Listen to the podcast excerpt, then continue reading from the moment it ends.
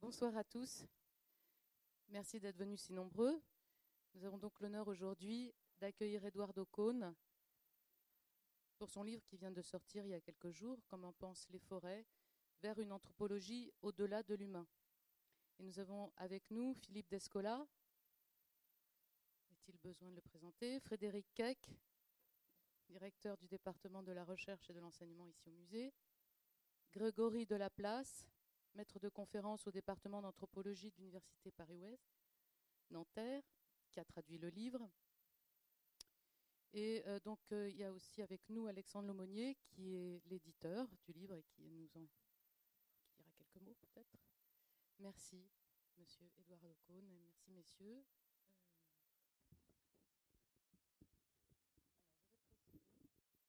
Euh, Ocone va parler en français pour euh, donc un texte qu'il a écrit. Euh, et euh, il euh, répondra aux questions en anglais pour plus de spontanéité. Mais vous pouvez euh, poser les questions en français ou en anglais comme vous le voudrez.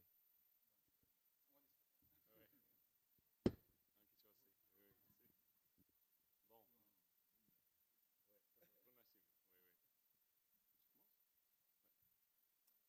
C'est un plaisir et un honneur euh, pour moi.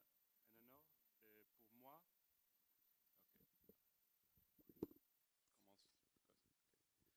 Ok. C'est un honneur et un grand plaisir pour moi de pouvoir célébrer en votre compagnie, ici au musée de Cœur Branly, la traduction en français de Comment pense le forêt.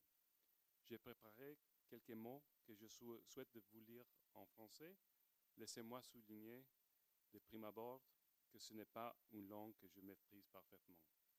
J'ai cependant la certitude qu'en dépit de mes lacunes et, et même si je sonnerais peut-être parfois un peu ridicule, je ne pouvais m'adresser à vous au Quai Branly sans au moins essayer. Je vous remercie à l'avance pour votre patience et votre indulgente compréhension. Comme on pense, les forêts traitent de quelque chose que j'appelle une pensée sylvestre? Une sorte de pensée sauvage que nous, les humains, partageons avec d'autres sortes d'êtres. Sans les gens et les forêts d'Avila, qui m'ont appris à réhabiter la pensée sylvestre, cette tentative particulière de penser avec elle n'aurait jamais existé.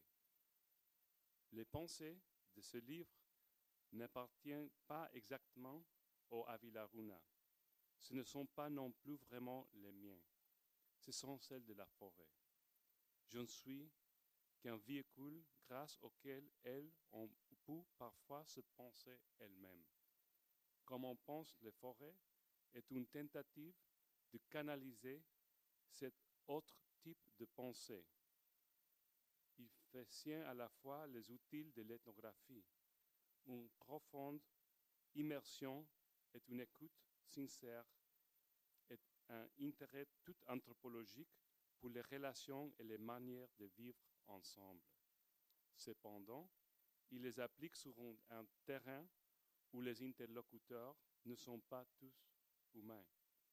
Le résultat de ce processus a été une profonde reconnaissance pour cette autre façon de penser qui, bien que cela puisse nous prendre par surprise lorsqu'on en prend conscience, lorsqu'on en prend conscience, est déjà en nous.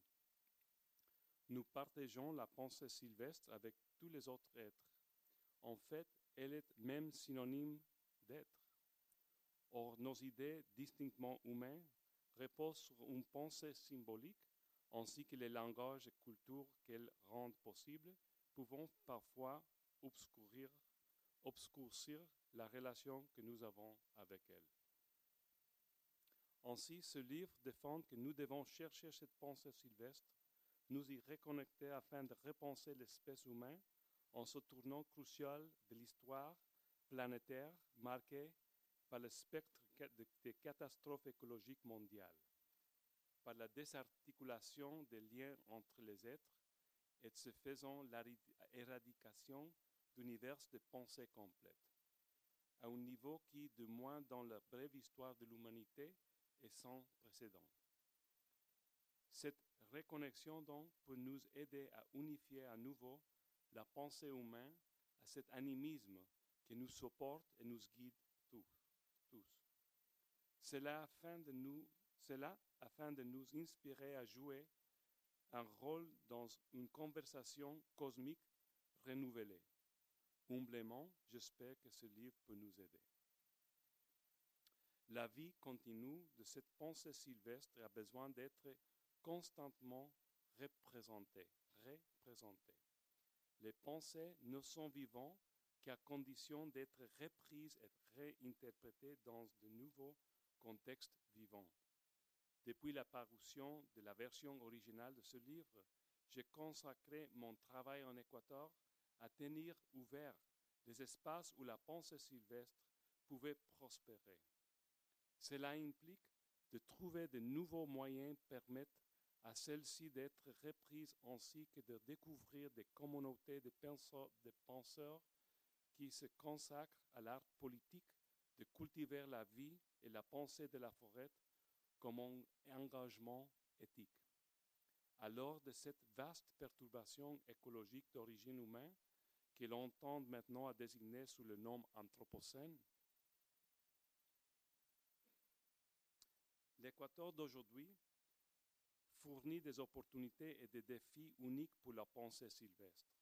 C'est le premier pays au monde à reconnaître dans, sa constitution les droits de la nature et ainsi à créer une sorte de porte d'entrée législative vers l'idée que les forêts sont fondamentalement constituées d'êtres qui qui pourraient donc avoir des droits. Bien entendu, l'attendu de sa mégadiversité tropicale, en Amazonie en particulier, qui n'est pas encore complètement réduit à l'état de ruine, est une source continuelle d'intelligence qui pense en un nombre inégalé, en un nombre inégalé, un nombre tout aussi inégalé de pensées. Et ce n'est jamais aussi vrai que dans l'Amazonie équatorienne du centre-sud, où j'ai travaillé ces derniers temps. Et ce n'est jamais aussi vrai que dans l'Amazonie équatorienne où j'ai travaillé ces derniers temps. Il s'agit d'une région d'environ 3 millions d'hectares que les routes n'ont pas encore complètement traversées et détruites. Nombre de communautés qui vivent comme les habitants de Sarayaku et de la nation Sapara trouvent, et les aussi, euh, trouvent des manières originales de tenir ouverts des espaces où la vie et les pensées de la forêt peuvent prospérer dans un monde confus. Aussi noble que puisse nous sembler la reconnaissance des droits de la nature, ils ne font l'objet de quasiment aucune forme d'application légale. En fait, l'Équateur d'aujourd'hui est marqué par une hausse effrénée de l'activité d'extraction à grande échelle, notamment pour l'exploitation de pétrole et d'autres ressources de sous-sol, ainsi que par des projets hydroélectriques qui visent à convertir la nature non humaine en un vaste réservoir de ressources pour des, des entreprises beaucoup trop humaines. Sans surprise, ce sont précisément ces humains qui pensent différemment Dernièrement, les choix de Nankins, qui ont vu leur communauté toute entière sommairement déplacée pour laisser la place aux intérêts miniers chinois, de même que les ONG environnementales, les dirigeants des communautés comme celle de Sarayaku et la nation Sapara, ces humains donc qui sont la cible de ce régime humaniste trop humain ultramoderne. Bien trop tard, ça, car cette l'incarnation d'une forme de pensée déjà dépassée. Celui se répète simplement sans le réinterpréter, c'est-à-dire sans penser. La, la logique qui, à une plus grande échelle, a déjà fait de la culture humaine une abominable force de la nature. Malgré ces conflits dans un monde aujourd'hui gangréné pour une épidémie d'égocentrisme narcissique, marqué pour l'éruption un peu partout de ces pseudo-chefs d'État, en anglais nous disons trumped up, euh, tant remplis d'eux-mêmes et dont l'égoïsme individuelle est reflétée de façon fractale en racisme décomplexé et en un anthropocentrisme exacerbé. Trouver comment cultiver la pensée sylvestre est un engagement éthique plus important que jamais, qui nous incite à penser avec et comme ceux qui ne sont pas nous. La pensée sylvestre est toujours vivante en Équateur aujourd'hui et je suis heureuse de prendre part à l'effort collaboratif qui vise à l'entendre au monde. Nous ne pouvons nous orienter dans la présente qu'en nous préoccupant de notre passé.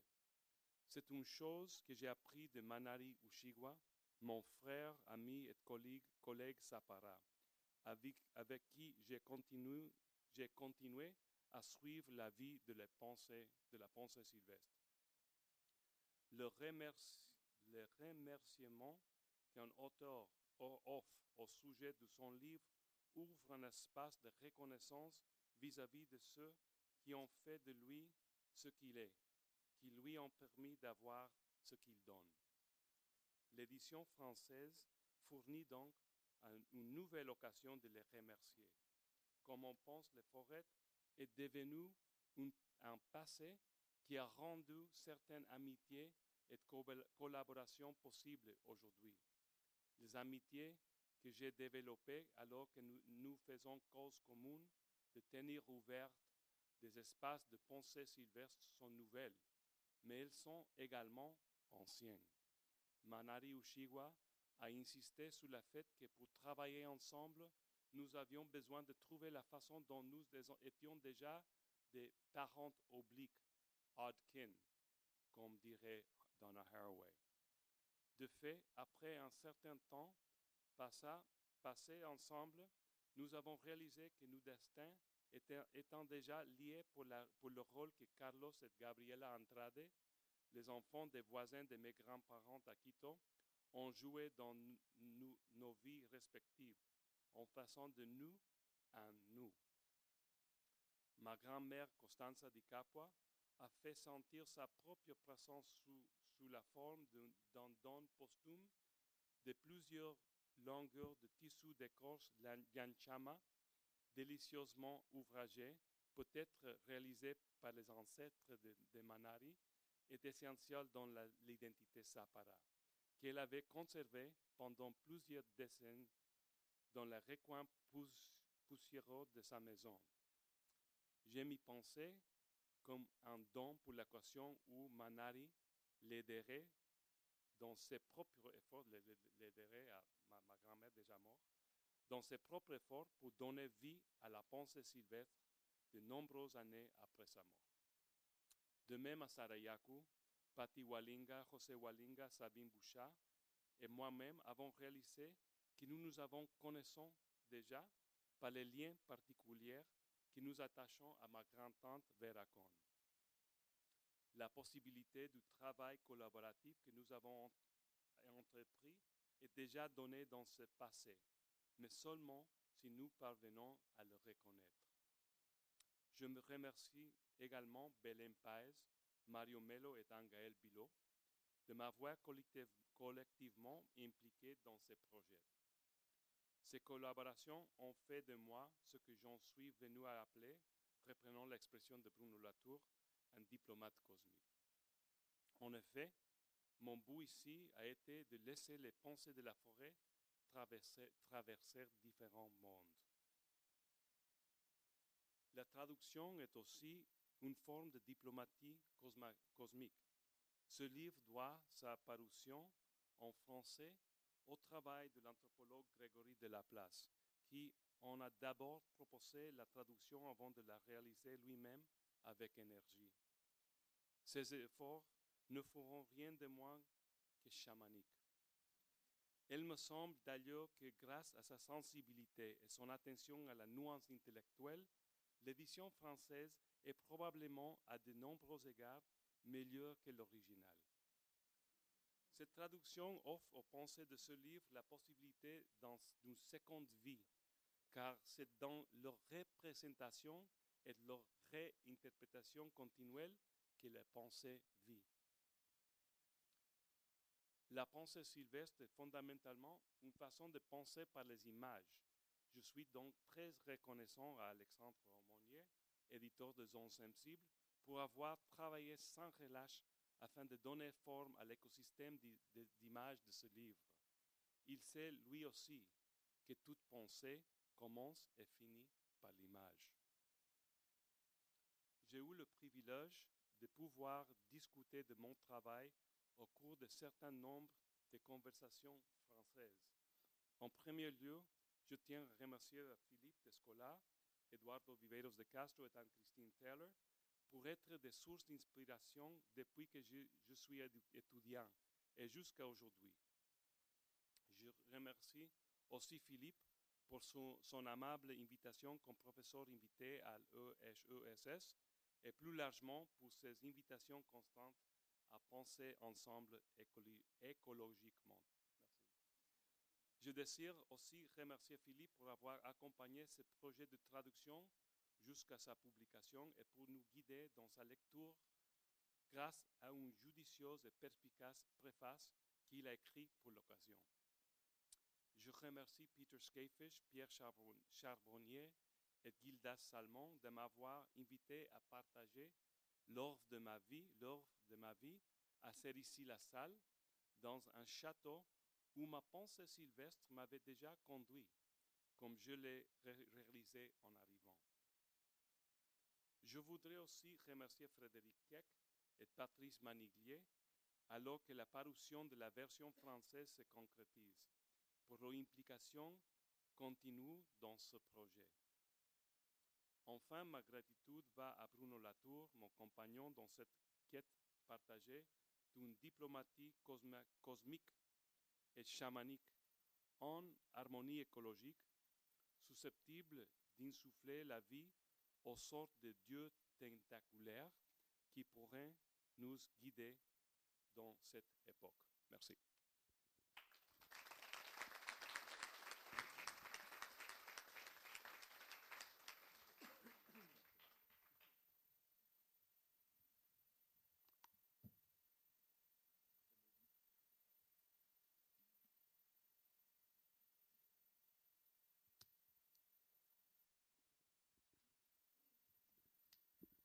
Comme vous venez de le voir et de l'entendre, Eduardo Cohn est modeste, c'est-à-dire qu'il a passé une grande partie de son temps à remercier euh, à la fois des gens qui étaient présents, des gens qui sont absents mais proches de lui, proches de nous, en Amazonie équatorienne notamment, mais aussi à Quito où, vit une partie de sa, où a vécu une partie de sa famille et dont il est très proche. Et donc, euh, ce que je voudrais faire, puisqu'il est si modeste, est de dire un mot sur euh, la grande originalité de son livre, puisque lui-même n'en a pas parlé au fond.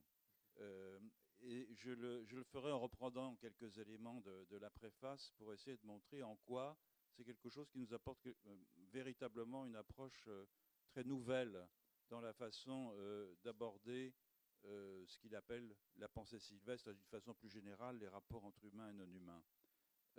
L'anthropologie s'intéresse à la nature depuis, ses, débuts. On peut même dire qu'elle est née de cette préoccupation euh, euh, qui euh, a émergé au XIXe siècle lorsque des informations de plus en plus nombreuses sont arrivées en Europe concernant des, peuples qui avaient un rapport tout à fait étrange avec la nature, qui considéraient que certains animaux, certaines plantes pouvaient être des ancêtres, euh, qu'ils avaient une âme, qu'on pouvait entretenir avec eux des rapports sociaux, etc.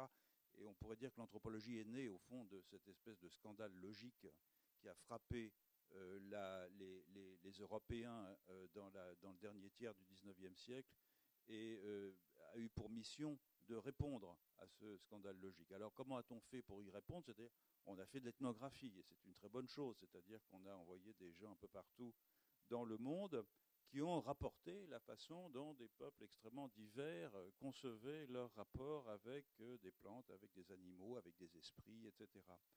Et d'une certaine façon, la, manière dont c'était rendu, au fond, consistait à faire des humains des sortes de ventriloques. Hein. Des doubles ventriloques. Les, le ventriloque qui était l'anthropologue qui lui-même faisait parler d'autres ventriloques qui étaient des populations locales qui faisaient parler les plantes et les animaux. Et si on pense que, au fond, l'Europe a été marquée par un très profond anthropocentrisme, et que de ce fait, elle a eu beaucoup de mal à concevoir la manière dont la nature pouvait vivre au sein de la société, la question qui se pose à l'heure actuelle, c'est comment sortir de cet anthropocentrisme Comment sortir de ces doubles ventriloquies Alors, il y a plusieurs possibilités, mais l'une d'entre elles, qui est celle qu'Eduardo Cohn a, développée, me paraît extrêmement originale. Un mot peut-être sur la, sur la genèse du problème, même si je ne pense pas qu'Eduardo Cohn voit ça de, cette façon-là, la genèse du problème qu'il essaie de résoudre. Euh, ce qu'il a tenté de faire dans son livre, c'est de proposer une sémiologie euh, transespèce, c'est-à-dire une science des signes qui aille au-delà de l'échange des signes entre les humains. Et cette euh, solution, sémiologie transespèce, ça peut paraître très savant comme, comme idée, au fond, c'est de généraliser l'idée qu'il y a une communication par des signes bien au-delà de la sphère humaine. C'est une façon de répondre à un problème dans lequel beaucoup d'entre nous nous sommes trouvés empêtrés, dont moi d'ailleurs, lorsqu'ils ont formé précisément le projet de repeupler les sciences sociales avec des non-humains. Parce qu'en effet, euh, ce, projet se euh, heurtait, euh, en particulier dans l'un des lignages qui a tenté de le mener à bien, se heurtait au statut du langage et en particulier à l'importance qu'avait le langage dans la tradition structuraliste. Alors, pour faire les choses vite, si vous voulez, il y a deux lignages qui ont tenté de repeupler les sciences sociales avec des non-humains. Un lignage, c'est celui, tu l'as évoqué tout à l'heure, de Bruno Latour, de Michel Callon, des STS, des Science and Technology Studies, qui, euh, à travers la théorie de l'acteur réseau, euh, s'était forcé euh, de débranler et de mettre à bas le dualisme entre la nature et la culture et de remplacer l'approche sociale constructiviste traditionnelle en sociologie des sciences, donc par une théorie de l'acteur réseau qui permettait de ne plus considérer qu'il y avait une nature universelle sur le fond de laquelle les diversités culturelles pouvaient euh, devenir manifestes. L'autre lignage, c'est un lignage euh, amazonien. C'est un lignage amazonien dont l'ancêtre apical est Lévi-Strauss, précisément. Et alors, il y, a, il y, a, plusieurs générations, mais dans la génération la plus ancienne, il y a Viveros de Castro et moi. Et au fond, lorsque nous avons tenté de, de, mettre à bas euh, des dualismes, le dualisme entre l'âme et le corps, le dualisme entre la nature et la culture, le dualisme entre l'individu et la société, entre le corps et l'esprit, etc., à partir des matériaux ethnographiques de l'Amazonie, nous nous sommes trouvés néanmoins, du fait de notre euh, héritage structuraliste, un peu embarrassés par euh, l'importance que Lévi-Strauss donne dans, sa, dans, son, dans son approche euh, à la, à la, au rôle structurant du symbolisme, du symbolisme conçu comme quelque chose qui donne du sens au monde à la manière d'un langage. Et on sait très bien que pour Lévi-Strauss, le, langage joue euh, le rôle d'un modèle pour la totalité de la réalité, sociale. Que la linguistique euh, constitue, constituait pour lui euh, l'espoir qu'un jour on pourrait faire une anthropologie aussi scientifique que l'était la, linguistique dans le traitement des faits euh, de langage.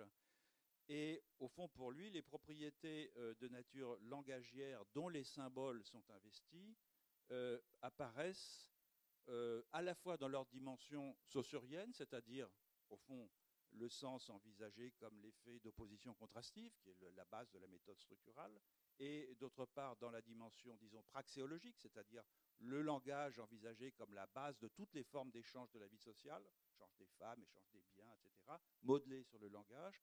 Cette double dimension du langage comme une, euh, euh, comme, une, dimension symbolique était fondamentale pour Lévi-Strauss. Alors le problème que ça posait pour des gens comme nous, c'est-à-dire pour, des amazonistes qui essayaient de, se, colter des faits euh, en tentant de les analyser d'une façon un peu différente, c'est que si on prend les interactions entre humains et non-humains exclusivement sous l'aspect symbolique, eh bien, on perpétue la ventriloquie, c'est-à-dire on perpétue le, fait que, au fond, euh, les humains, les non-humains sont condamnés à demeurer euh, muets, puisque les non-humains ne maîtrisent pas le langage symbolique. Et la grande nouveauté de l'approche la, de, euh, d'Eduardo c'est d'avoir, au lieu de prendre un modèle saussurien, structuraliste classique, d'avoir pris un modèle persien, c'est-à-dire d'avoir récupéré la triade de Perse entre les euh, symboles, les icônes et les indices, donc les trois types de signes euh, que Perse euh, a mis à jour, et de s'intéresser dans le travail qu'il a mené chez les Runa d'Avila, principalement aux signes indiciels et aux signes euh, iconiques. Les signes indiciels, c'est ceux qui indiquent une continuité entre le signe et ce que le signe désigne, une continuité qui peut être euh, spatiale ou temporelle, comme la, girouette indique le sens du vent, ou bien euh, la fumée indique le feu, ça c'est un signe indiciel, ou un signe iconique, c'est-à-dire un signe qui figure un ou plusieurs éléments de la chose qui, est signifiée. Et le grand pari qu'a fait Eduardo Cohn, c'est que précisément, les, en particulier les animaux, mais pas uniquement, les êtres de la nature, disons, euh, utilisent des signes indiciels et des signes iconiques, même s'ils n'utilisent pas nécessairement des signes symboliques, mais des signes indiciels et des signes iconiques, à la fois pour communiquer entre eux et pour communiquer euh, avec les humains. Et au fond, ce qui a attiré son attention vers cela, ce sont les remarques que lui ont faites les, euh, ses, amis, ses hôtes euh, euh, Runa, et en même temps la possibilité que lui offrait Peirce de faire un pas de côté. Alors, je voudrais juste attirer l'attention sur, sur un, par exemple, un aspect, donner un exemple pour ceux qui n'ont pas lu le livre ou qui peut-être ne le liront pas, de, l'extrême euh, euh, intérêt au fond de l'approche qu'a d'Edouard euh. C'était d'ailleurs quelque chose qui avait, qui avait attiré mon attention il y a longtemps. Tu avais publié un article sur, sur, sur, cet aspect. C'est au fond de quoi rêvent les chiens? De quoi rêvent en particulier les chiens Runa? Et il avait montré que les, les, les Runa interprètent euh, littéralement les rêves de leurs chiens, tandis qu'ils interprètent métaphoriquement leurs propres rêves. Et pourquoi? C'est-à-dire que euh, lorsque un chien qui dort est animé de, de mouvements, etc., il est en train de rêver à ceci ou à ceci ou cela, tandis que lorsqu'ils commentent leurs rêves le matin, c'est une pratique euh, très commune dans le monde amazonien, en particulier en Amazonie équatorienne, euh, l'interprétation qui est faite est une, interprétation euh, métaphorique. Pourquoi? Eh bien parce que les rêves des Runa, comme les rêves des Amérindiens dans toute l'Amazonie, ça leur donne accès au domaine des esprits maîtres du gibier, en particulier pour les hommes. C'est-à-dire, ça donne accès aux esprits, ça peut donner accès aussi aux plantes, aux animaux qui se présentent sous une forme humaine et avec lesquels on entretient dans le rêve un euh, commerce. Or, dans ce commerce avec les esprits, tout est complètement distordu par la perspective des esprits que les euh, runas sont conduits à adopter en rêvant, c'est-à-dire ce qu'ils voient lorsqu'ils rêvent, ce n'est pas ce qu'on voit normalement, c'est ce que les esprits veulent qu'ils voient. Donc, euh, ce qu'ils voient, ce n'est pas ce que les humains voient ordinairement, mais ce que les esprits voient comme ils voient eux-mêmes, c'est-à-dire par exemple les animaux sauvages comme des animaux domestiques, ou bien la forêt comme euh, un jardin. Et dans la mesure où les rêveurs épousent le point de vue euh, des êtres puissants qu'ils visitent dans leur sommeil, ils doivent donc recourir à une interprétation métaphorique de leurs rêves afin de corriger ces visions déformées et de les, faire, de les faire servir, ces visions, à leur propre usage, en leur donnant un sens. Donc l'interprétation quotidienne des rêves, qui est un trait, encore une fois, fondamental de la vie quotidienne euh, en euh, Amazonie, en particulier en Amazonie équatorienne, devient un mécanisme très original qui va au-delà de l'oniromancie classique en ce qu'il euh, permet la calibration et l'alignement des points de vue situés de toutes sortes d'êtres qui habitent des mondes différents et qui chacun de ces êtres a une perspective différente. En revanche, les runas interprètent littéralement euh, les euh, signes, euh, les, rêves de leur, de leur chien, parce qu'ils interprètent les signes iconiques qu'ils tirent de l'observation de leur chien lorsqu'ils déchiffrent le comportement de ces chiens lorsqu'ils dorment. De la sorte, ils emploient avec leur chien ce que tu as appelé fort joliment un pidgin transespèce, c'est-à-dire un langage de communication du type des pidgins, c'est-à-dire des langues commerciales qui sont employées un peu partout dans le monde, euh, qui est fondé sur des signes non symboliques et qui est, puisque ce sont des signes iconiques, et qui est gagé au fond sur l'hypothèse implicite que dans une large mesure, les chiens partagent le point de vue de leur maître parce qu'ils ont été, en quelque sorte, incorporés, happés dans la perspective de leur maître, à la différence du point de vue des esprits. C'est une analyse absolument magnifique qui éclaire de très nombreux aspects euh, euh, euh, curieux et qui intéressent les, ethnologues de, des, des, cosmologies et des ontologies amazoniennes. Et ce livre, je vous invite vraiment à le lire parce qu'il fourmille de tours de force interprétatifs de ce type-là qui vont bien au-delà, au fond, de ce qu'ils permettent de nous apprendre sur des sociétés particulières et qui transforme en quelque sorte les, ce que les, les Runas, les Indiens d'Amazonie en général, à travers les, les Runas, peuvent nous apprendre comme vigueur et, imagination philosophique euh, euh, dans euh, le rapport avec les non-humains.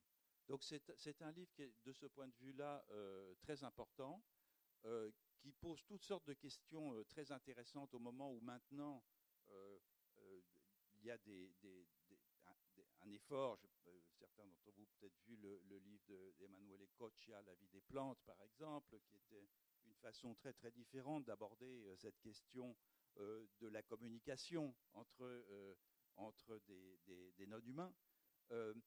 Il, y a un, mouvement en ce moment très original dont tu fais partie, qui vise à faire sortir la sémiose, comme tu dis, c'est-à-dire l'activité de production de sens, euh, du domaine, euh, disons, du symbolisme classique où elle était. Et c'est pour ça, je pense qu'il faut absolument euh, lire ce livre. Alors, on a un débat, comme tu l'as dit, nous nous connaissons depuis très longtemps, et pas simplement parce que nous, travaillons dans des, dans des, dans des, parmi ou avec des populations euh, voisines. Et donc nous avons une discussion depuis très longtemps. Et évidemment, ce livre pose lui-même des questions très intéressantes de savoir comment qu'on peut prolonger cette analyse. Par exemple, est-ce qu'il est nécessaire, c'est une des questions qu'on peut se poser, est-ce qu'il est nécessaire d'aller au-delà de ce que euh, les runas euh, t'ont suscité comme capacité d'interprétation euh, et à partir au fond du modèle euh, de Peirce pour euh, examiner du point de vue de la botanique et du point de vue de l'éthologie? Comment fonctionnent aussi concrètement ces systèmes de communication entre plantes, entre animaux et entre plantes et animaux, de façon à, un peu comme avec les rêves des chiens, à recalibrer aussi ces alignements de points de vue en intégrant au fond ce que des euh, botanistes, des écologues et des éthologues euh, à l'heure actuelle font de très original dans ce domaine euh, de la communication spécifique et interspécifique non humaine.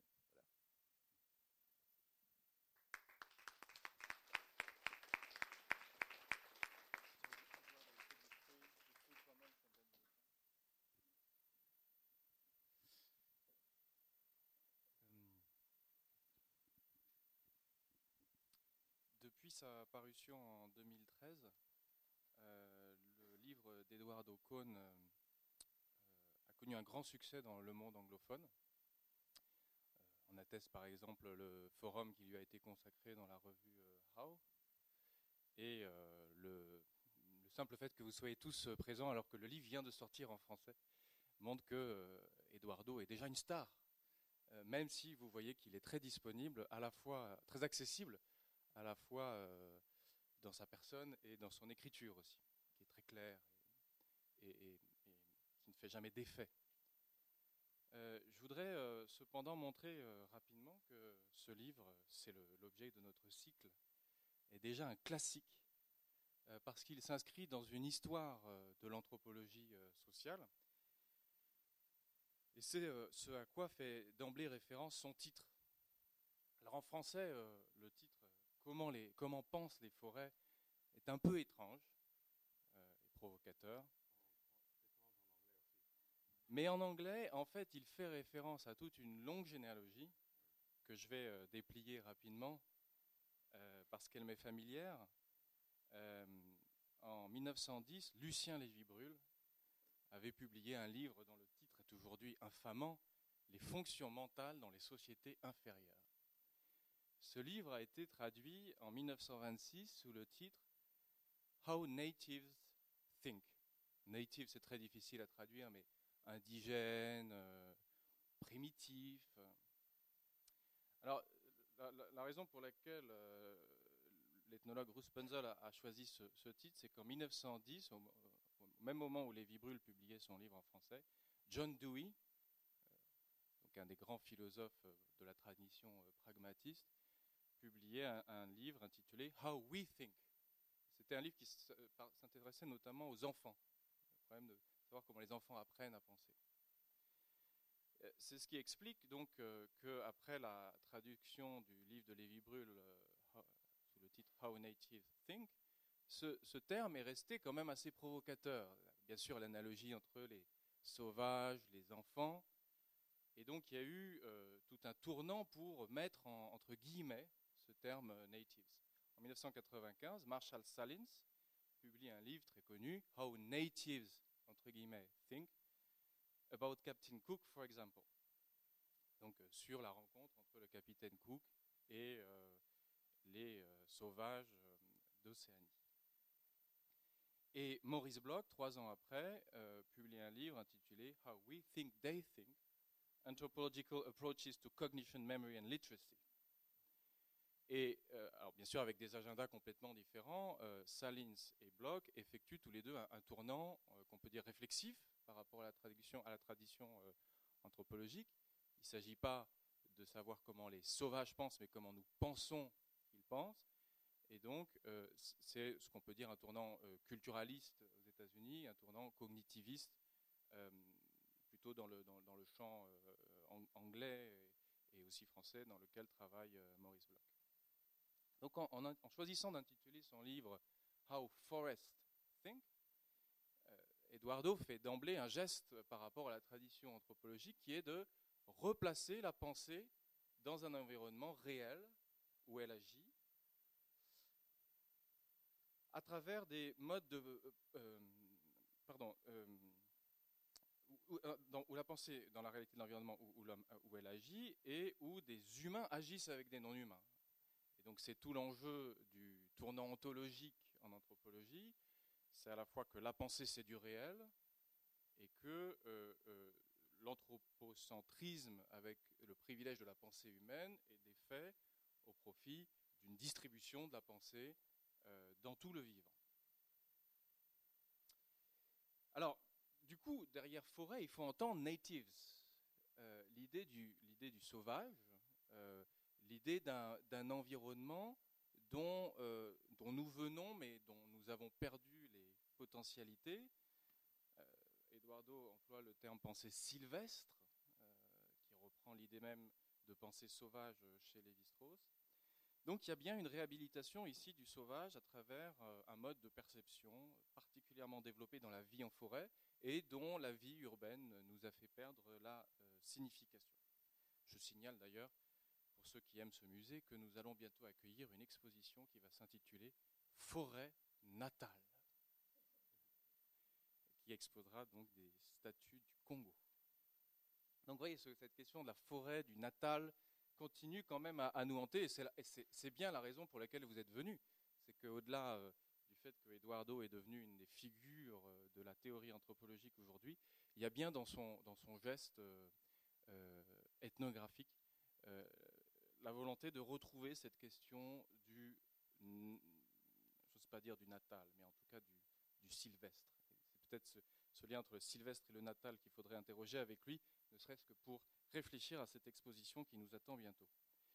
Alors, il me semble que l'apport de ce livre, euh, c'est qu'il lit euh, la tradition ethnologique, euh, je dirais de Lévi-Bruhl et Lévi-Strauss, parce que c'est une tradition qui s'ancre vraiment dans les problèmes de l'Amazonie.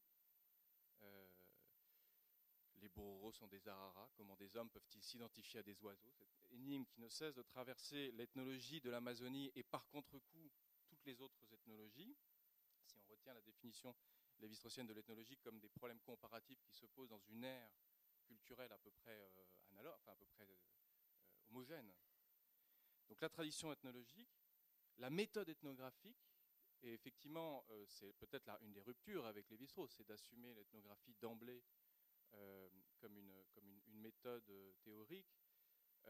Vincent Debanne a, montré que dans le monde anglophone, on écrit, deux, on écrit un seul livre, là où dans le monde français, on écrit deux livres.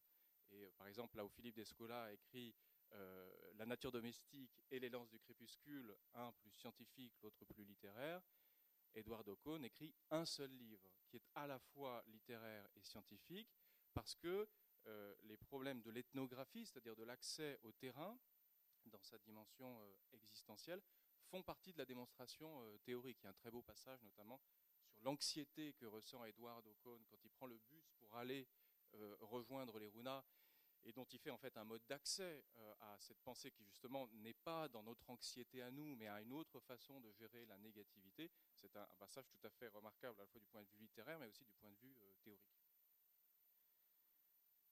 donc, donc la tradition ethnologique, la méthode ethnographique, et puis les questions qui, viennent de l'anthropologie des sciences euh, sur ces êtres dont nous euh, nous entourons, parfois que nous refusons, euh, dont nous refusons de nous entourer, les animaux, les plantes, mais aussi les esprits. Et dans un passage que je n'ai pas retrouvé, tu dis, je crois, les virus et les bactéries, puisque tu es aussi un lecteur de Donna Haraway, qui, euh, avant Bruno Latour, était quand même une inspiration centrale de ton euh, travail. Alors, euh, donc on, a aussi, j'ai la chance d'avoir une, conversation avec Eduardo depuis moins longtemps que Philippe, parce que je, ne partage pas le terrain avec lui, mais nous avons déjà eu l'occasion de, confronter nos, points de vue théoriques. pour moi, ce que ce livre a vraiment apporté, ça a été le lien entre euh, la notion de forme et la notion de signe. Euh, donc, Philippe Descola a rappelé euh, comment Eduardo élargit la notion de signe de son acceptation saussurienne, symbolique, vers une acceptation beaucoup plus large qui vient de Peirce, et donc, effectivement, euh, l'ensemble des relations que les runas euh, entretiennent avec les vivants sont des relations de signes, parce que les vivants sont eux-mêmes dans des relations de signes les uns avec les autres. Mais je crois que, au-delà de ce geste, il y a aussi un apport très fort qui vient, je crois, de Michael Taussig, que tu cites dans la deuxième partie du livre. C'est la notion de forme comme une contrainte environnementale. Je, ne suis pas sûr que tu le formules comme ça, mais notamment il y a toute une analyse de la façon dont la rivière, la forme de la rivière contraint à la fois les Runas dans leur mode de vie, mais aussi les colonisateurs, en sorte qu'il y a, donc dans la vie des signes, il y, a, il y, a, quand même des formes de contraintes. Alors ça c'est très important parce que la sémiotique que propose Eduardo relisant Peirce, n'est pas une sorte de prolifération baroque entièrement positive. elle est liée à la, question de la sélection des signes. moi, j'ai bien compris ça dans l'analyse que tu fais du, du phasme. C'est cet insecte qui prend la forme du bois et dont, alors ça n'a rien à voir à mon avis avec ce que disent les runas, mais dont tu expliques que par sa forme, il fait signe vers l'ensemble des vivants qui ont disparu parce qu'ils ont été sélectionnés comme non adaptés à cet environnement. Et donc il y a toute cette idée que le signe fait référence, ça c'est Peirce, fait référence à ce qui est absent, parce que ce qui est absent est aussi ce qui est à venir, ce qui est futur. Donc il y, a toute une présence de la négativité dans la constitution des signes qui est, tout à fait, à mon avis, euh, passionnante et euh, théoriquement euh, féconde. La, difficulté que, j'ai avec, avec, cette conception de la négativité, c'est qu'elle elle reste quand même positive. Elle reste très positive parce qu'elle est liée à ce que tu appelles un mouvement d'amplification. On a plusieurs fois discuté cette notion. C'est aussi c'est une des notions très fortes du livre. C'est cette idée que la pensée amplifie des processus qui sont déjà là dans le vivant, et l'anthropologue lui-même ne fait qu'amplifier des choses que les runas euh, amplifient de, ce que font les singes, les plantes, etc. Donc il y a un mouvement d'amplification, euh, euh, pas téléologique d'ailleurs, ça ne va vers aucun but, hein, mais de, mais de, voilà, c'est pas une prolifération qui va désordonnée, c'est une amplification. Et la question que, a déjà discuté, mais que je repose aujourd'hui, c'est euh, la différence entre euh, l'amplification, au sens que tu utilises, qui est presque une méthode euh, théorique et ethnographique, et la transformation, au sens de Lévi-Strauss. Philippe Descola a récemment bien souligné dans How l'importance de cette notion et la façon dont cette notion de transformation vient d'une lecture Saussure, euh, euh, qui insiste sur l'arbitraire du signe. finalement, je me demande si dans la sémiotique de Peirce, on ne perd pas euh, l'arbitraire du signe, c'est-à-dire le fait qu'un signe relie deux entités, hein, la, parole et, le concept, par exemple, de façon purement arbitraire. On pourrait très bien, je pourrais très bien dire, au lieu de dire, je pourrais dire un autre mot. Euh, et, vous auriez la même compréhension de ce que je, de ce que je dis. Donc l'arbitraire du signe, c'est effectivement ce sur quoi s'est constituée euh, toute la linguistique euh, saussurienne et après ça, tout le structuralisme en fait. Patrice Maniglier, qui est actuellement dans les forêts du Japon, n'est pas là, mais je, pose la question qu'il aurait posée et qui, j'espère, dans la recension de, ton livre. ça m'amène vraiment à une dernière question, c'est euh, donc la, question, c'est quelle est la différence finalement entre la sémiotique de Peirce et la sémiotique de Saussure, et qu'est-ce qu'on gagne et qu'est-ce qu'on perd en passant de, de, Saussure à, à Peirce. Mais je crois qu'en fait, dans la démarche de ta pensée, tu vas être amené à rejoindre Saussure, parce que j'observe que dans ton travail actuel, tu euh, euh, ajoutes une dimension politique du fait que tu es, es revenu travailler avec les Runa, tu es engagé maintenant dans des, combats avec eux. Et tu as aussi un travail maintenant sur euh, les objets, sur, les objets, comment les objets des Rouenards rentrent dans les musées, peuvent leur euh, peuvent être restitués de différentes façons avec eux. Et je crois que tu vas rencontrer la question de la valeur. La question de la valeur, qui est une question euh, saussurienne par excellence. Et donc je voudrais savoir si dans ton, dans ton amplification, mouvement d'amplification, donc où, les, formes et les signes euh, euh, entrent dans une relation euh, constructive, on, pourrait rajouter un troisième étage qui serait les valeurs, au sens des valeurs politiques, mais aussi au sens de la valorisation que le vivant ne cesse de faire en permanence. Je vais laisser donc Grégory donner sa lecture, et puis ensuite, Eduardo, tu, pourras répondre.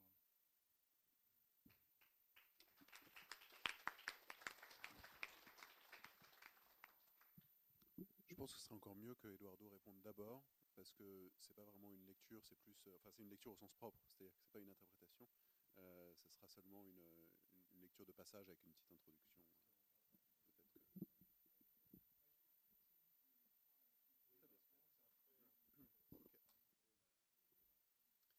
Bon, bah, merci beaucoup et merci Eduardo d'être venu euh, partager ce moment, avec- ce moment avec nous. Euh, alors, euh, pour ma part, en tant qu'anthropologue et surtout en tant qu'anthropologue travaillant sur les fantômes, je dois dire que j'ai beaucoup apprécié la, la spectralité euh, fondamentale qui est propre au, au régime de présence du traducteur.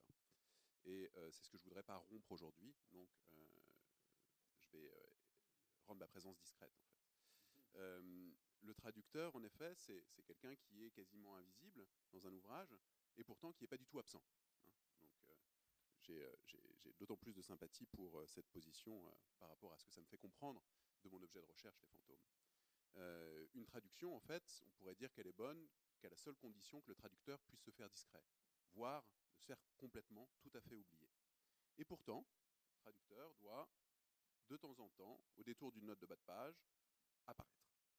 Euh, parce qu'on ne peut pas toujours passer sous silence euh, les différences qui euh, séparent fatalement des façons de faire sens dans différentes langues.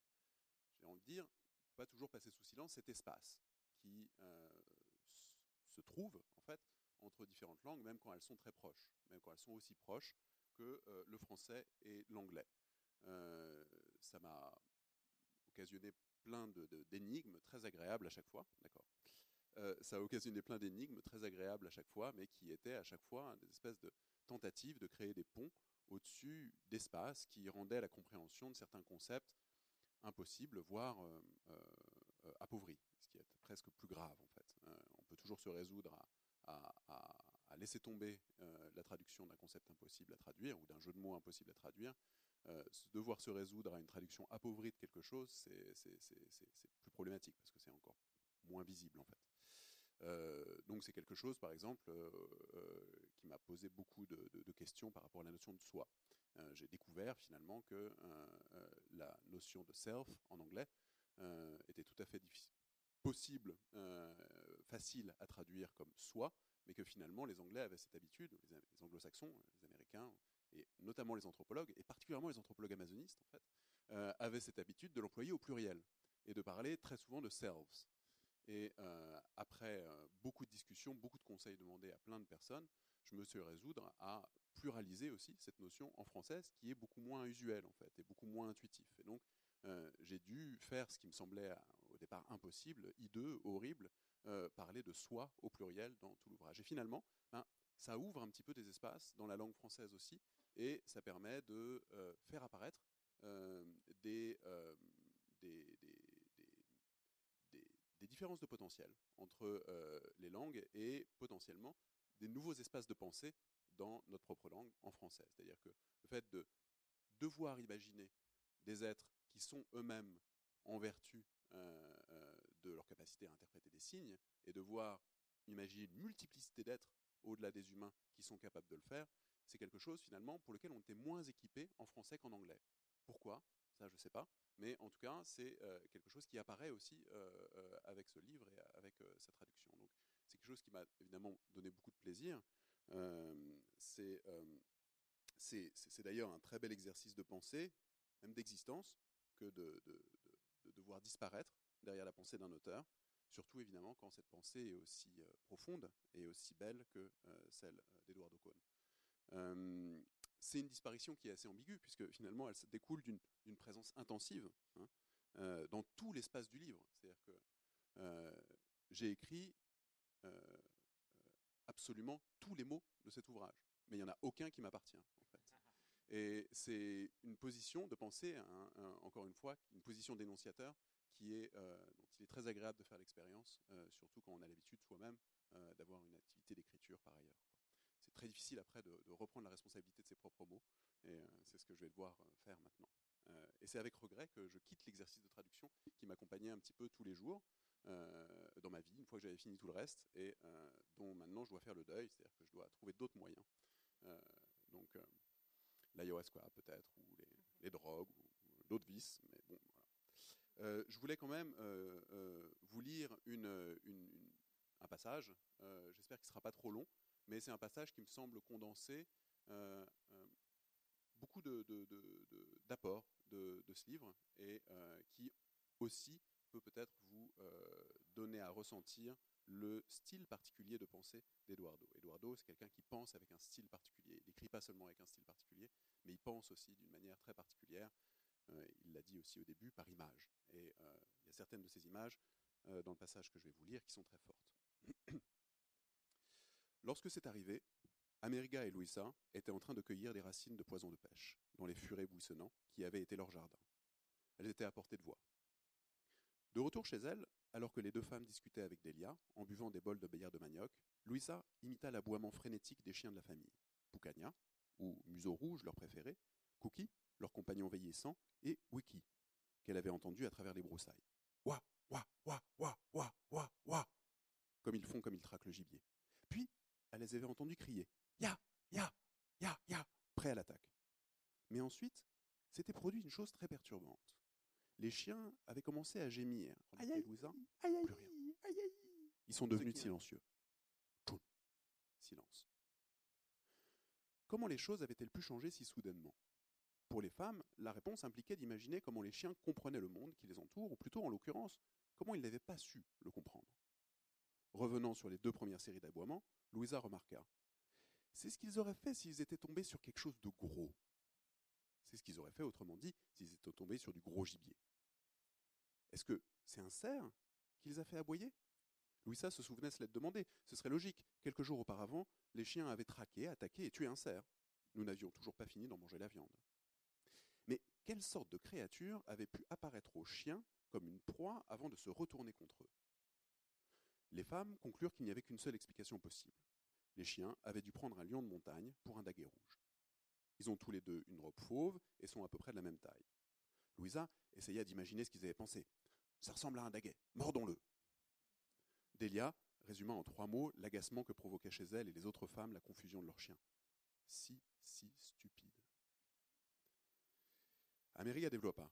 Comment ça se fait qu'ils n'ont pas su Comment ça se fait qu'ils n'ont pu penser à aboyer Yao, yao, yao, comme s'ils allaient attaquer Ce que chaque aboiement signifiait était clair, car ces aboiements s'inscrivent dans un lexique exhaustif de vocalisation canine que les gens d'Avila ont le sentiment de connaître.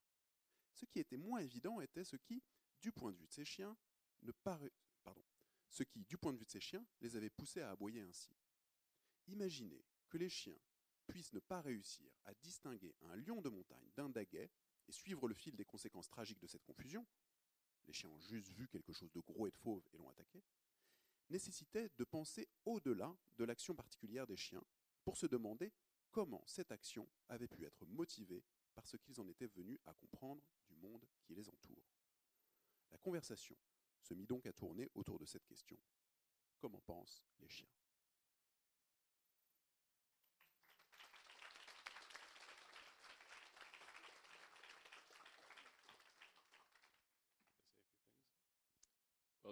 Now I'll speak in English. Um, I'm really sorry about that introduction uh, at first. I, some of those sentences were a little too complicated for me in, in, in French.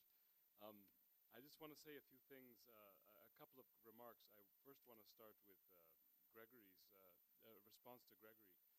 Um, uh, I, what you've done um, is what I wish I could have done. In a sense, uh, I I am not really the author of this book. In the sense, if it's true, it's not mine, right? It's of the forest, and you've also tried to amplify that. And this is a, this is a this is a particularly scary thing to do, and it's a particularly noble thing to do because there's no self here. Gregory stopped being himself to be this in the way that I also, in some ways, have tried to do. And in fact, in my more recent work, which involves uh, more psychedelic explorations, uh, this feeling of um, actually completely losing yourself to the truth of something is quite scary. In fact, one of the I, my current work involves um, things that I never did before. Uh, when I was writing this book, it involves ingesting uh, psychedelic drugs like ayahuasca, um, uh, and part of the what um, became very clear to me uh, is how how some of these ideas really really really that I write about resonate. But it's quite a scary thing to see yourself dissolve as an idea comes forth as a truth, and the only place where you could be making a difference is in you obstructing that idea. So I think that when when I said that Gregory is a shaman, I really meant it in that sense. He's a conduit for something. He's not a conduit for me. He's a conduit for something much larger that we're all trying to capacitate in these times. So I'm extremely grateful that you understood this.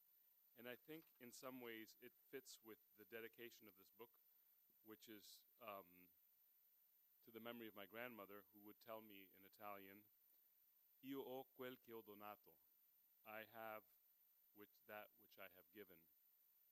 And I also don't say that I'm, I dedicate this to my wife, Lisa, uh, my partner, uh, my intellectual partner. Uh, she's also Lisa Stevenson, also an anthropologist, um, who um, has taught me, um, re- helped remind me of a humility that uh, Gregory um, is uh, has um, been my guide in these last few months. So I, I, I really want to thank you for that. Um, um, I um, I guess I want to think a little bit about some of the comments that uh, Frederic uh, made, and I want to think about it a little bit in terms of structuralist tradition, and maybe we can bring in uh, Philippe in that conversation. Um, it's interesting that I'm, I'm I am not a structuralist. I want to be very clear about that in some ways. In the sense, in one sense, uh, I'm not a structuralist in the sense that um, I think that there are many things about the the Saussurean linguistic tradition, that I think are highly problematic um, for reasons I've laid out in the book. Um, but I am a structuralist in, in a couple of ways. First of all, I think that, as many have argued, part of uh, Levi Strauss's uh, structuralism is not just Saussurean, it's Amazonian. Um, and I think to be true ethnographically to the Amazon, uh, one has to be a structuralist in this Amazonian sense. But the other part of the structuralism that I do embrace, and I embrace it uh, wholeheartedly, especially with uh, Philippe um, uh, and the way he does it, is on the formalism of structuralism. In the sense, and this has to do with constraints and form and amplification. Um, there's a gesture, uh, and you can see it uh, not so much in the. There's a, there's a gesture, uh, there's a habit of thinking that's American, of uh, the, the more complex the better, and the more complex the more accurate. So, you know, if you don't have a sentence that simultaneously problematizes sex, race, and gender, and a whole bunch of other things, it's it's it's it's not really uh, real work. And the work, and some of my colleagues freely admitted, is to, to is to gesture to the complexity of the world. And you have very complicated writing and very clunky sentences. You can see from the um, uh, you can see from the acknowledgments, especially not not so much in the French. I've toned it down a little bit, although it did get out of hand. The acknowledgments of my English book filled with thank you to this person, thank you to that person, right? Um, but Philippe and the sor- the structuralist tradition teaches us that sometimes what's more important is the simple. That is, that um, some of the more profound things in the world are those that fall, that are constrained, and are thus simpler. Forms. Forms are, are constrained. Of all the possible things that might otherwise happen, only a few things happen. So, with Philippe's famous uh, uh, uh, Beyond Nature and Culture, which I think is a, is, a, is, a, is a very profound book that continues to inspire me, um, there's a formalism. There are, there are four basic modes of uh, ontological orientation. Um, and, there, th- and it's not five, it's not six, it's not six and a half, it's not 153.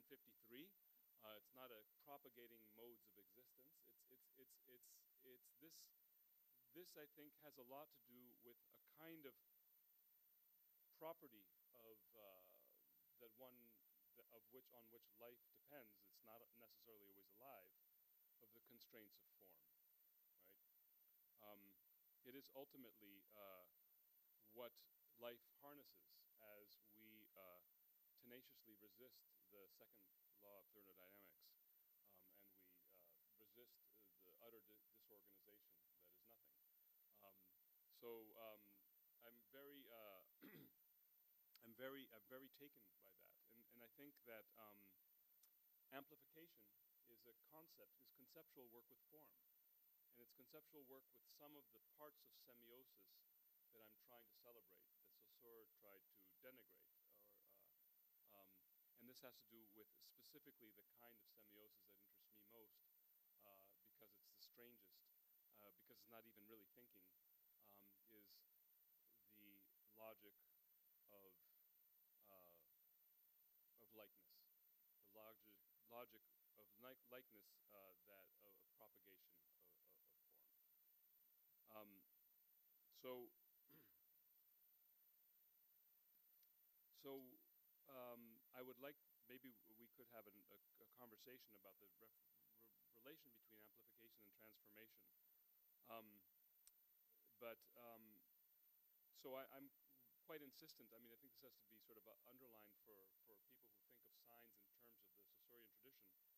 That there's a whole series of, kind, of, of forms of signs that are not arbitrary. It doesn't mean that the arbitra arbitrary signs are, are false or wrong. It's just a it's a different mode of thinking. And there's this larger mode of thinking that holds the, a smaller mode, which is the arbitrary form of thinking through conventional and arbitrary signs. And that's what we could call a properly human form of thought. But the human form of thought is constantly opened into this much larger uh, form of thinking. Of course, saying that um, doesn't really say much about value. Um, and I think it's it's quite uh, one of the bridges between Saussure and uh, many other traditions, including the Marxist tradition, is to be able to enter the ethical through this question of value. Um, of course, uh, I, and and I I try to enter it in a particularly different way. Uh, um, because sign use in is for me thought and signs are uh, and life are in some way synonymous in the most general sense. And when one thinks of uh, thought life as synonymous, you immediately uh, enter into a world of, when you think of signs, you immediately enter in the world kind of for the sake of relationship. Um, animals do, th- do something they think, or plants think uh, for something, for, for they there's essentially a good and a bad that enters there. There's a kind of a value. That's not exactly the what we would think of as ethics or the moral, but it's in that sense that there is a value there out of which uh, the possibility of ethics emerges. So I, I, try to approach value in that sense, uh, which is slightly different from the uh, Saussurean uh, tradition. Well I really thank you for this, uh, these wonderful thoughts, and um, I'm, I'm, just I'm just honored to be here and to be able to share share this moment with you. And um, it's really exciting to be in France for this because, you know, I mean, Frederic, you know, I don't know, you were very generous to say that this stuff is well known and whatever. Um, the truth is, you know, I've never I, I, there's there's not such a thing as a, a kind of a, a space for for for a public life of thinking in, in North America. Um, I've never had a book launch uh, in, until now. Um, I've never had a radio interview until now. Um, so this is a very different world where thinking can happen, and I think it's very special, and I'm honored to be part of it. So thank you.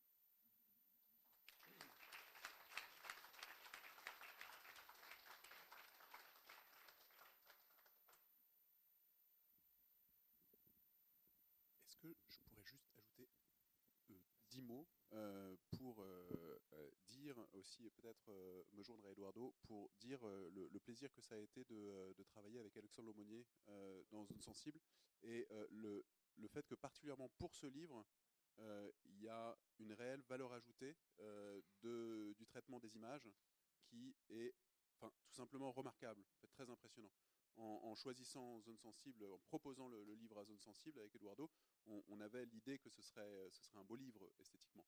mais que ce soit un livre qui pense autant par les images, on ne l'avait pas prévu. quoi. Et, euh, c'est très rare, je pense, dans le paysage éditorial, euh, d'avoir euh, des éditeurs qui sont aussi engagés et aussi empathiques sur la pensée des livres qu'ils publient. Et c'est vraiment, quelque chose qui doit être salué, je pense. Et c'est la bonne occasion pour le faire.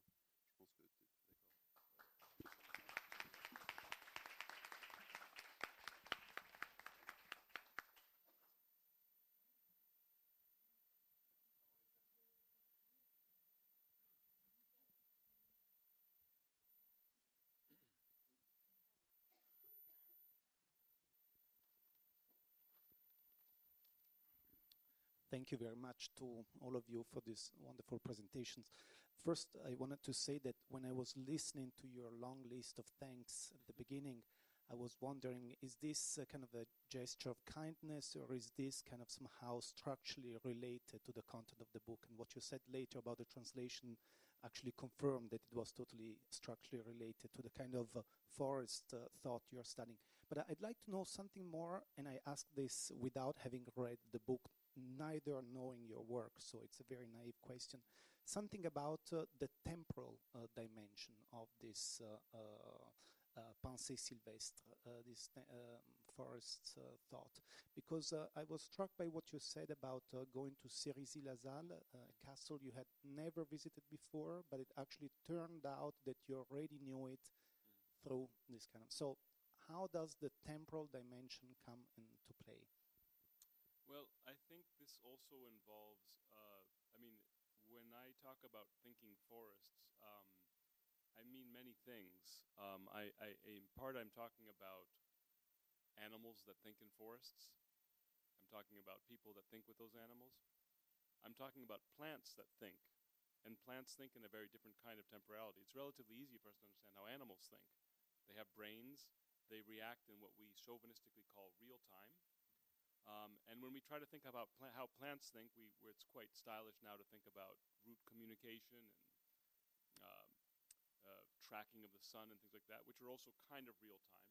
But there are other kinds of thinking that happen at other temporalities. So, for example, evolution is a form of thought. It's a it's uh, an, an an organism that is adapted to uh, some element of its environment is a thought about the world, and it's a thought for somebody in a different temporality. It's a thought for an emerging element of a lineage. So there's a there's one element of temporality there. Now the other one, of course, is has to do with a lot of what Philippe was talking about. Um, when hunters dream, uh, we use a kind of shorthand. Philippe and I we use the term metaphor. It's not really a metaphor. What it is is a form of thinking in form and out of time. Um, and hunters, uh, when they, for example, um, when one wants hunts an animal, that activity is utterly crucial. It's the existent reality. It's in the forest. There's an animal. You can miss it. You can actually get it. But it's all related to what happens in the dream, which, um, interestingly, in terms of time, in, in Avila Quichua, um, one refers to the dream, what we in the West, I don't know, in France, I'm not sure. In English, you would say, last night I dreamt, right?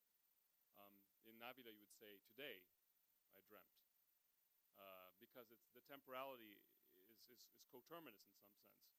But really, what's happening is that one is actually entering in to a formal plane where the where that is real, but where the existence um, uh, that allows you to access the existence. Now, this is not all that different from the way we use language, right? You can think of the utterances of words. Uh, did I hear an Italian accent? Yes. Okay. So you can speak English. Uh, you, you speak amazing English, but uh, but there's an Italian accent. Now, of course, if I were more of a poet, I would make more of an, you know, or a detective. I would look at those indexical traces, but I usually ignore it, right? I take that out of time. You know, your history. You came from Italy. You came from. Not sure exactly. Uh, but anyways, I can sort of use that as an indexical trace to understand something about your past. But really, I usually ignore that to understand the concepts. We're out of time in a certain sense. We're in the world of spirit. This is the world of gods. And we use that to connect, right? Just as a hunter does. Um, so there's a kind of temporal, there's a, th- th- there's a, there's a work with time which I think is very important there. Um, but part of it is entering into this kind of timeless area, which is uh, in form. Time is something about a past affecting a present, you know, this kind of billiard ball sort of thing. And when you're in form, something else happens. So we do, we do this all the time, but it's not just us. It happens with forests as well.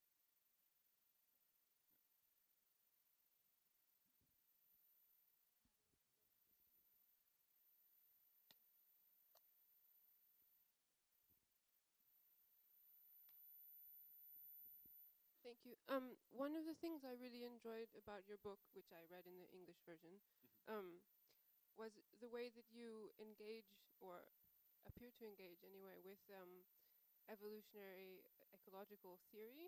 Most anthropologists, when they engage with what we might call biology, do so at the level of facts or sometimes methods, but very rarely at a theoretical level. So I found it very gratifying and extremely interesting that you, in a sense, treated, in, in my reading, biology at the same level of seriousness as anthropology. But I was wondering whether that came really through Peirce, or maybe a little bit through an, a structuralist influence, as you were discussing, or whether you, in fact, did have explicit uh, influence from from biological theory, and and what that would be, if so. Thank you. Thank you so much. Um, can I, before I uh, answer that, can I just, I just want to just follow up because I forgot to actually answer your question, which is about Serisi. So I was, we were in this uh, conference, and three of us at least were there, and oh, sorry, we were at this conference in this crazy castle in, in Normandy, um, where um, I mean, this is gets really. So some of the things I, I think would get a little kooky. Um, I realized I'd had a very. I won't spare you with the, the confessional details, but I had a very profound dream. Um, uh, I'd, uh, a year before going there, and only upon arriving there did I realize that the dream took place in this castle, and I could see the room I was in. Um, so um, this is all to say, and this kind of thing is happening more and more as I enter into this sort of psychedelic world. Um, and um, I, I'm, I'm, I'm, I, I think these things are part of Sylvan thinking as well. I'm I'm not, I don't want to disenchant or enchant. I don't want to do either of them right now. I just hold that there. But this is part of this sort of different forms of playing with temporality. So, um, yes, to turn to the question of evolutionary theory, uh, and, and um, not a lot of it makes it into the book. I, I, I don't have a, I, I have some uh, certain kinds of cognitive deficiencies, um, and I didn't do a great job of working with them as a, as a child, so I, I never was able to really uh, get, um, you know, to, to, to learn. Uh, never good at physics and chemistry and math, so I, I, I didn't uh, pursue a career in biology, but I, I've always loved biology. I studied a lot of it in, in college and graduate school, um, mainly at the level of ecology, evolutionary theory, and uh, uh, taxonomy, uh, systematics uh, and taxonomy. So um, it's not it, it's not very evident from the book, but there's a huge foundation of what you could call ethnobiology. Um, I collected many hundreds of, many thousands of, well, about 1,500 plant specimens to be able to orient and situate myself in the forest. I've collected, I made hundreds of collections of different organisms. Um, and some of that I treat a little bit more in, de in detail in my dissertation, but it was really a kind of, it's the absent sort of foundations that allowed me to do certain things. So um, my interest in, in, in, in biology, I mean, comes largely from interacting with this complicated forest and trying to make sense of it. Um, certainly doesn't come, the, the, the part of my interest in Peirce uh, was really much later. I mean, I didn't, uh, I didn't know, really know Peirce when I wrote my dissertation. It was only as a postdoctoral fellow that this kind of thought uh, allowed me to express things that were already in the dissertation. I mean, you could see you, one could read the dissertation and find this, the same things there without Peirce. Um, so those things came after, but it makes perfect sense because Peirce was, was thinking with life. Uh, Peirce was profoundly in influenced by Darwin, um, and uh, he was thinking with forests, um, and that which makes forests possible.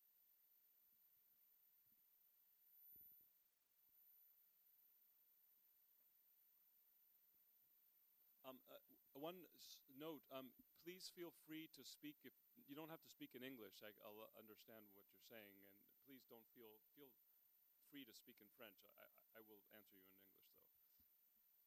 Hello, I'll try in English. Hello. um, it's nice to hear your talk and meet you, even if it's between those wooden legs. It's a bit weird. um, so my question is something I've asked myself quite a lot of times. It's uh, considering uh, the high number of uh, researchers that go uh, uh, study in the Amazon. I think many of them, maybe all of them, found the necessity or maybe the curiosity only to uh, to experiment uh, psychedelic uh, from there, uh, namely ayahuasca, for example. But very few of them actually talk about this experience in their work, as if it was not uh, something to nurture their thought or their ethnographic uh, progression. And uh, I know that uh, Philippe Descola and, and yourself, uh, you you actually talk about that, and uh, you actually um, say very clearly that it nurtured your thought and your analysis. I would like to know if you have any idea why this is so uncommon, and uh, if you could share also uh, the reason why you do you do share this uh, experience. Well, uh, that's a great question. Um, so, interestingly, uh, I mean, or not interestingly, or whatever, the, the, the, the book I wrote and all of these experiences, uh, I, I had not taken ayahuasca before or any psychedelic drug. Well, outside of certain high school exper- certain kinds of uh, other, not a- in Amazonian context and not. Uh, but anyways, the point is that this was not um, in any way. If in, uh, I did. I, this is something that I'm. Only started as a middle-aged person now. Um, so uh, this may be different from Philippe and Anne Christine, but I, I did not. I was quite afraid of it, and, and they were quite afraid of giving it to me, and it was a it was perfect situation uh, because I, I and this is actually my interest in psychedelics is is just recent. It's just in this last year. Um, no, absolutely not. But the thing is that it fits. It, this is a completely psychedelic book. I realize that, but it has nothing. But but it's from the same source. It's part of the same thing. I mean, I think one, uh, you know, this uh, experience of ayahuasca for me has been life transforming. Uh, but it also could not have. It could also have not happened, and that would have been okay too. Um, and I think I, I would have perhaps arrived to similar in similar places without it. Um, but um, a lot of my work now, this is very, you know, my work. This is a dangerous, and I think I would love to hear what Philippe has to say about this. Um, is that you know I- I'm working in a slightly different mode now. I mean, I've I've just done research in the Amazon. I was in I took I, I took ayahuasca a week ago. Um, is it just a week ago? Yes. Um, maybe two. I'm now losing track of time. Um, no, it was not a year ago. Um, I was in the Amazon to do. I did research, and this is like, I did. I did seven days of research. You know, this is different from what we had done in the past, right? That's the kind of research I'm doing, highly compressed. Um, and maybe that's a little bit flaky. I, I can't exactly do the kind of work. I will never write a book like this again. I hope I will still continue to write. Um, but it's in a different kind of thinking. My thinking is more political, more engaged, and it's also um, I'm taking more risks. So when I talk about taking ayahuasca, it's highly personal, highly personal, and I'm not shying away. I, this is not uh, American reflexive confessional anthropology. It's about saying, um, partially, it's a theoretical thing. What is it to have a personal experience of something that is essentially unshareable? And how is that a kind of reality that also, at some way or other, can be propagated? So there's a, a bunch of questions that have become essentially religious or theolo- not theological because they don't exactly call uh, involve God per se, but God-like, theological-like, and highly personal that are also part of this project. Um, but it takes me onto extremely vulnerable territory. Uh, but I think it's a necessary area to explore.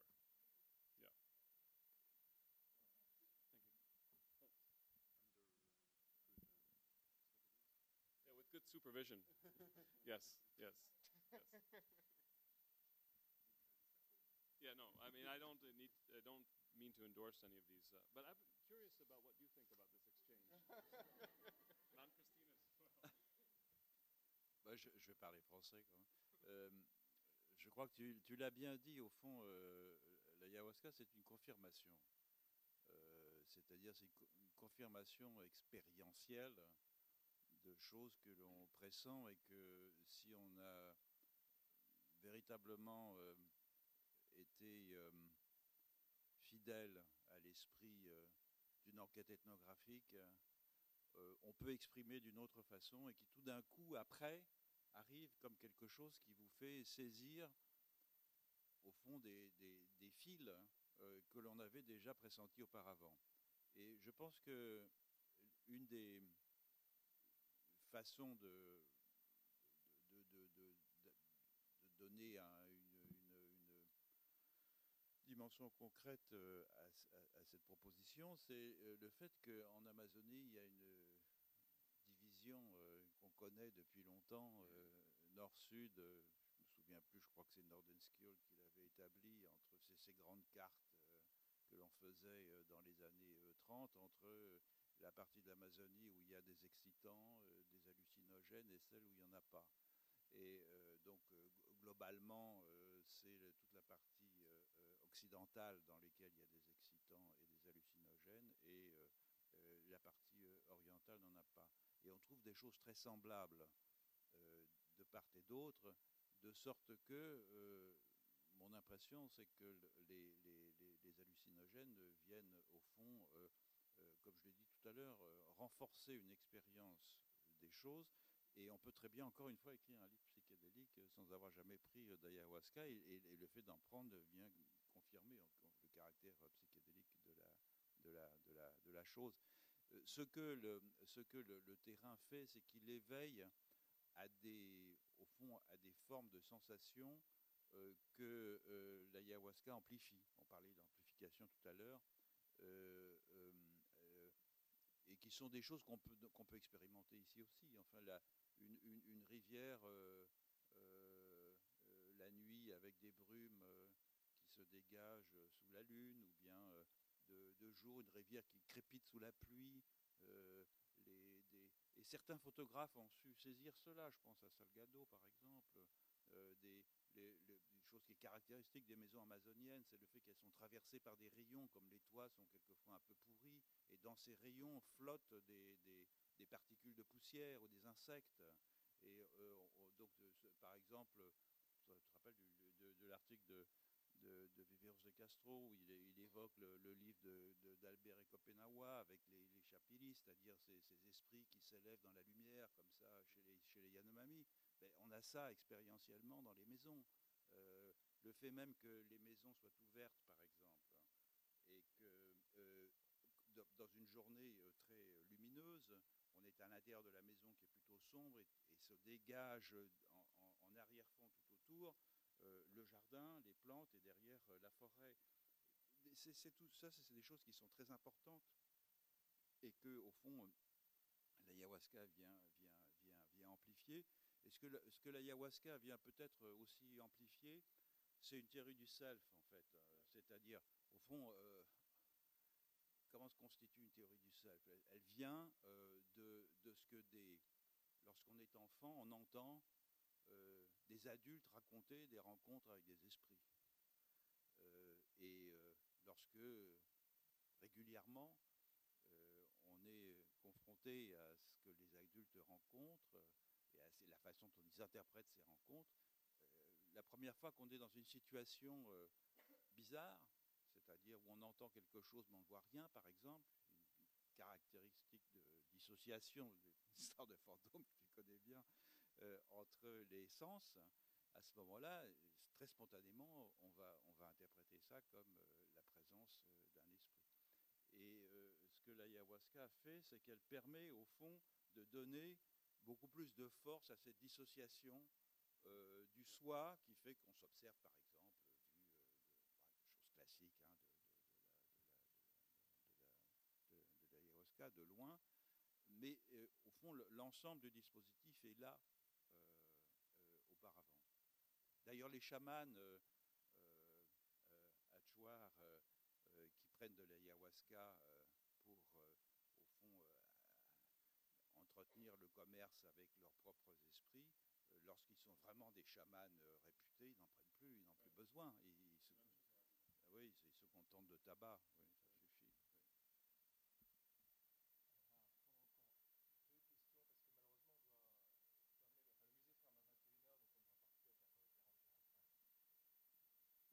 Bonsoir.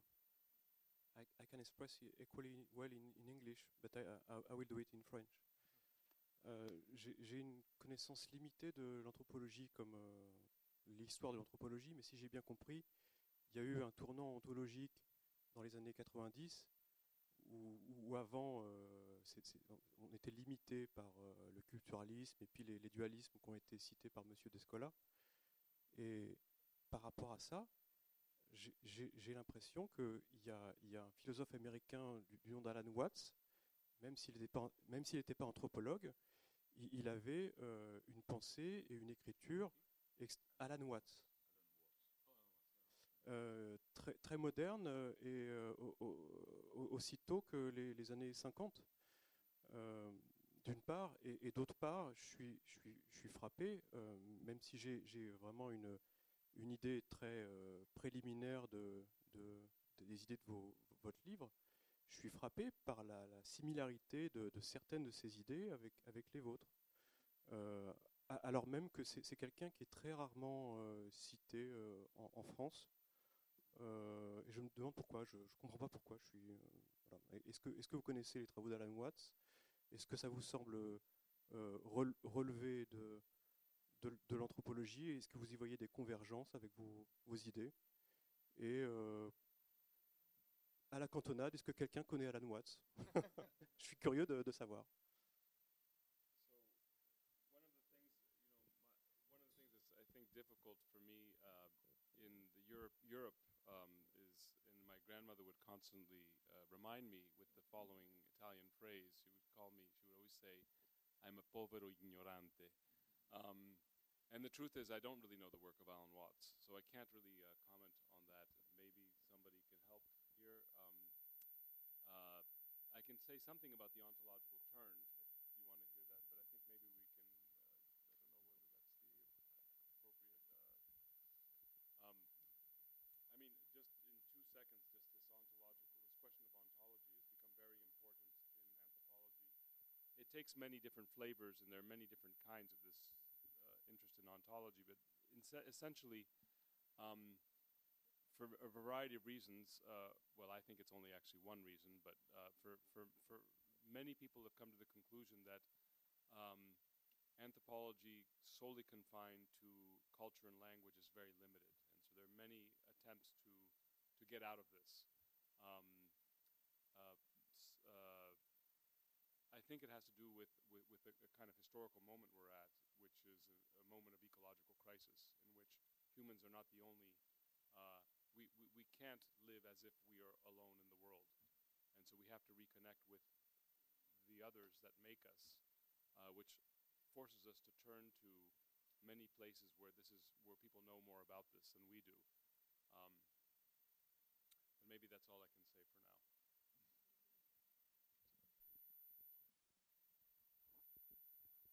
Hi. Um, so my question, I'm sorry, I'm going to try to To do say- it in sorry, this is a student of mine from McGill who's come here. Hi. Yeah, I'm you very happy. it in French. Well, I just, I just, it's, I'm used, so used to talk about the subjects in English. I'm just, I'm going to try to do it in English. I have to. I'm sorry. Um, first of all, uh, thank you so much for that. It's like on one table, all the people who actually made me do anthropology. Um, so thanks. Um, so my question is more about um, the forward of the book, the French version, um, on um, the fact that there's two approaches right now that tries to go beyond the nature and culture divide. Um, the Latourian approach with Actor Network and your approach, Eduardo. And uh, you say, um, Monsieur Descola, in the in the book that um, Eduardo's approach kind of left aside left aside the non-human, but the non-alive, non-human part.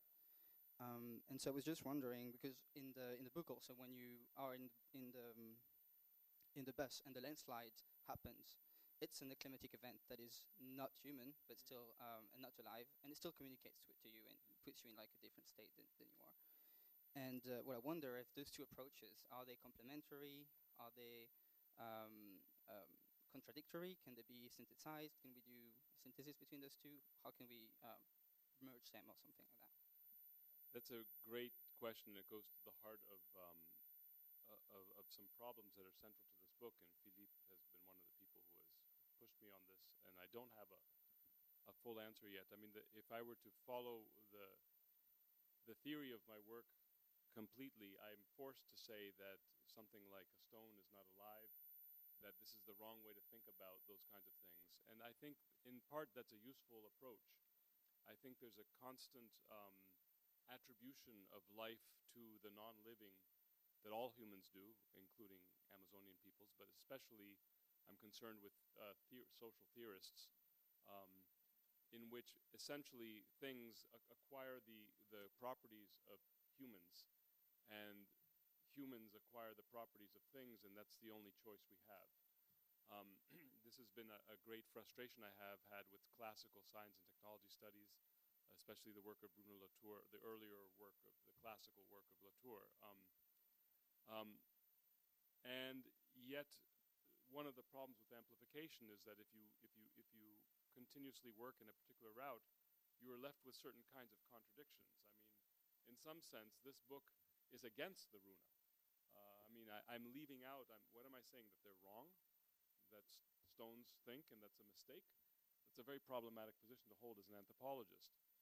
And interestingly, in my many of my several of my recent ayahuasca experiences, uh, they're all recent. It's only been a few times, but um, I've been visited or vi- I've been reminded of an incredible sensual relationship I had as a child with a large boulder, um, a stone. Um, and this is sort of like the Cerisi dream. I'm not sure I want to. I don't. I don't know. I don't understand it.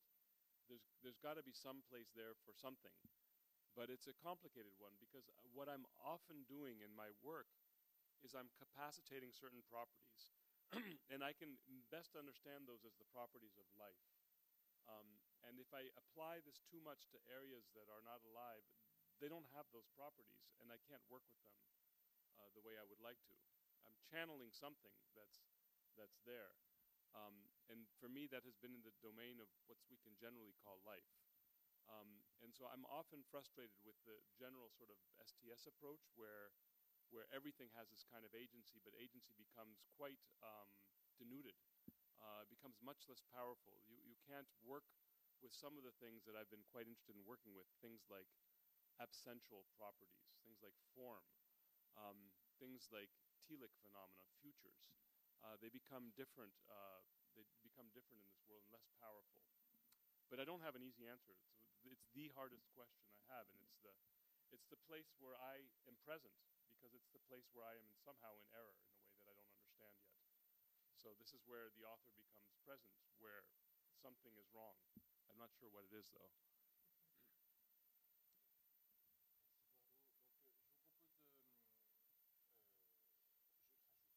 Vous avez la possibilité de, euh, d'acheter le livre et de le faire dédicacer par l'auteur